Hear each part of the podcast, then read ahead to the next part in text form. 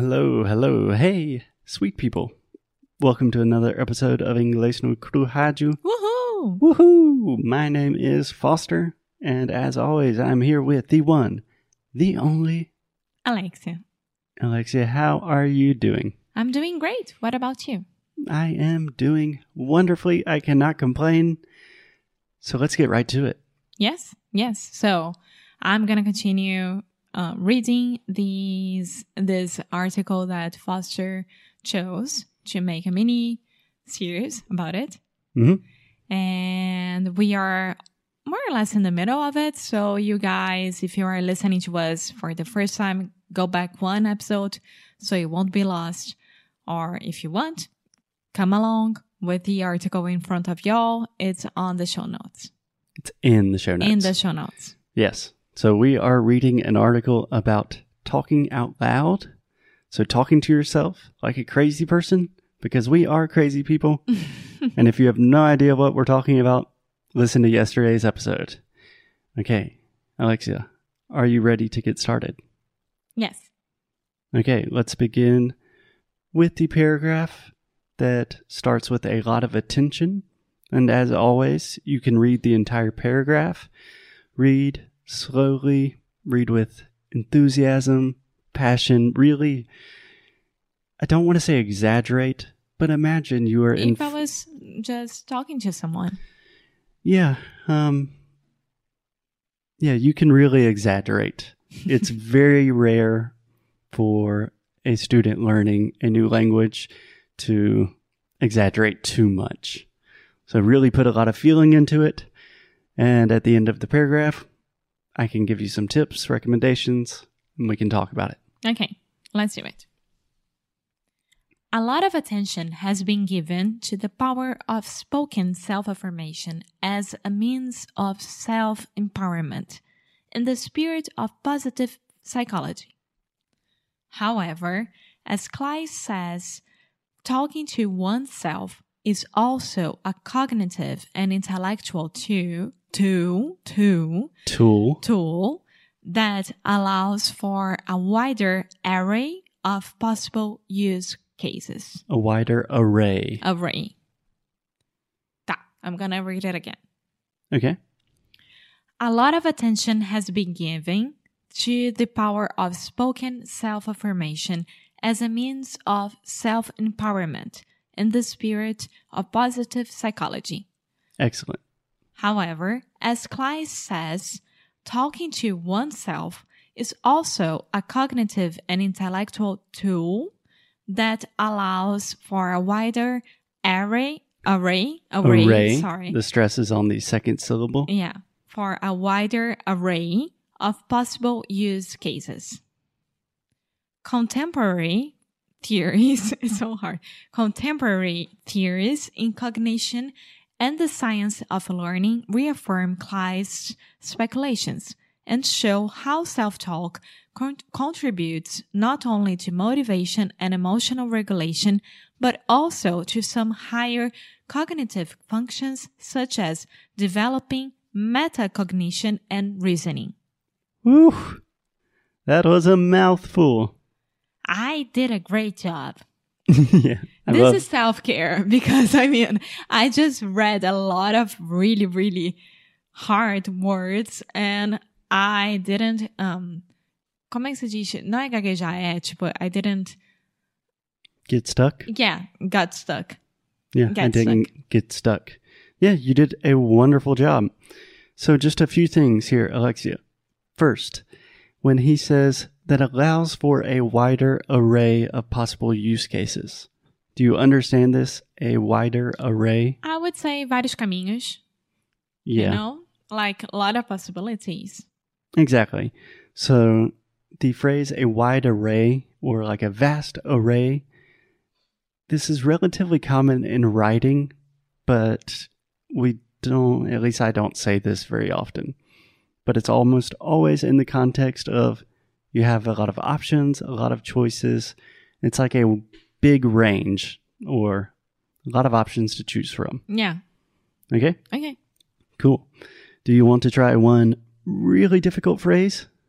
Mm-hmm. Contemporary theories. Contemporary theories. Excellent.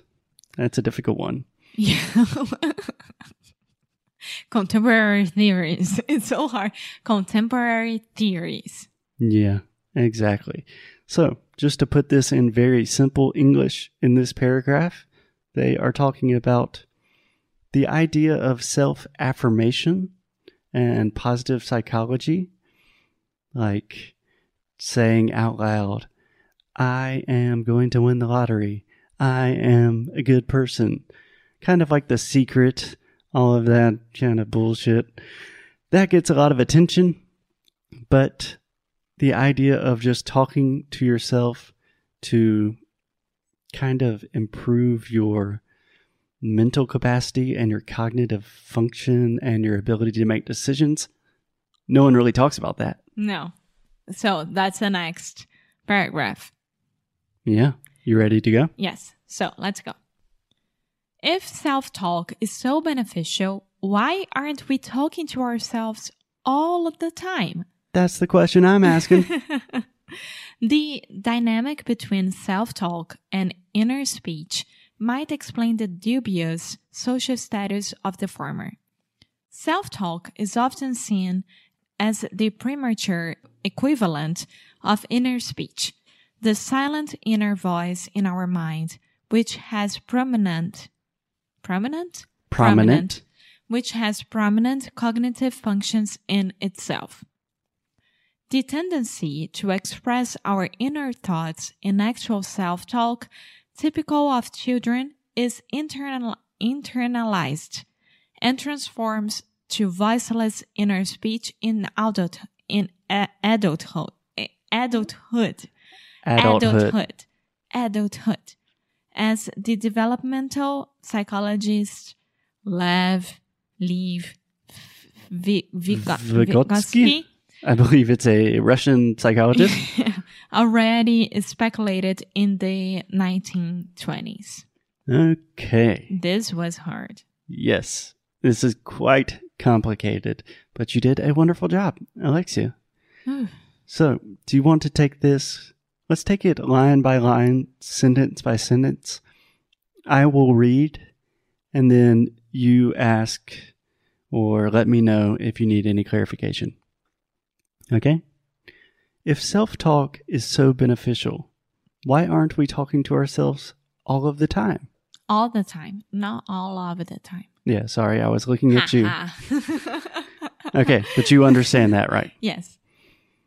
The dynamic between self talk and inner speech might explain the dubious social status of the former. So dubious, du du dubious, Yeah, not dubious. Dubious. dubious. Do you understand that word? Sim, duabilidade. Hmm. That's cool. Self talk is often seen as the premature equivalent of inner speech, the silent inner voice in our mind, which has prominent cognitive functions in itself.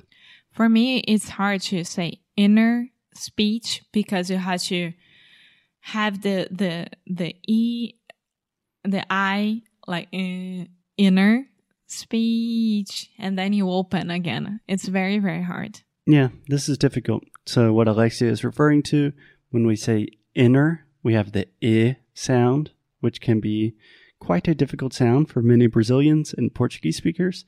And then we change to the E sound in the word speech. So, all combined together, we have inner speech. Do you understand that?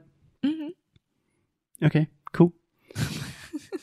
no, I just think this is so interesting when people think about the silent inner voice in our mind.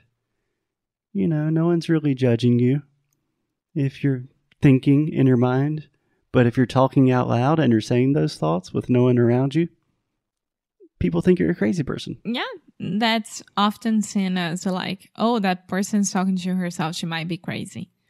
Yeah. Um. Yeah, we said that a lot. Excellent. Yeah, I just wanted to go through that kind of step by step because that paragraph was quite confusing. So, do you want to do one more? Yeah, but you are you need to finish. The tendency to express our inner Ah, thoughts. okay. The tendency to express our inner thoughts in actual self talk, typical of children, is internalized and transforms to voiceless inner speech in adulthood, as the developmental psychologist Lev Vygotsky already speculated in the 1920s. So, adulthood. So hard. Yeah, I don't know if I would say adulthood or adulthood. I think it depends on the stress, but both are totally fine for me. So, adulthood or adulthood. Yeah, I think I would say the second, adulthood. I would say the first one. So much better. Okay. Adulthood. They both work. Okay. Absolutely. But this is crazy. Think about this. Yeah, kids are always Actual out- out loud. self talk. Yeah. So I don't know any babies personally right now, Yes, you do. but babies, I imagine they just talk to themselves. And not only that, they say the truth every single time. So, hey, Rafael, would you like that? Now. Você quer? Não. Sim. Ah, eu quero isso. Mamãe. É, é assim. That's crazy Yeah. that we verbalize our thoughts naturally when we are born and we only learn to silence our thoughts. You know, society tells us we can't do that. Yeah, I mean, but at the same time, there are things that you should say and some things that you should keep to yourself. So, where's the limit there? Absolutely. Yeah. Absolutely. So, Alexia, the next paragraph is a big one. So, I say let's address the next few paragraphs in tomorrow's episode. But for today, I would recommend everyone just trying to talk to yourself for a little bit. Perfect. See how it feels. Yeah. Go in front of the mirror and self care. Say, you're beautiful. You were born to do that. You can do it.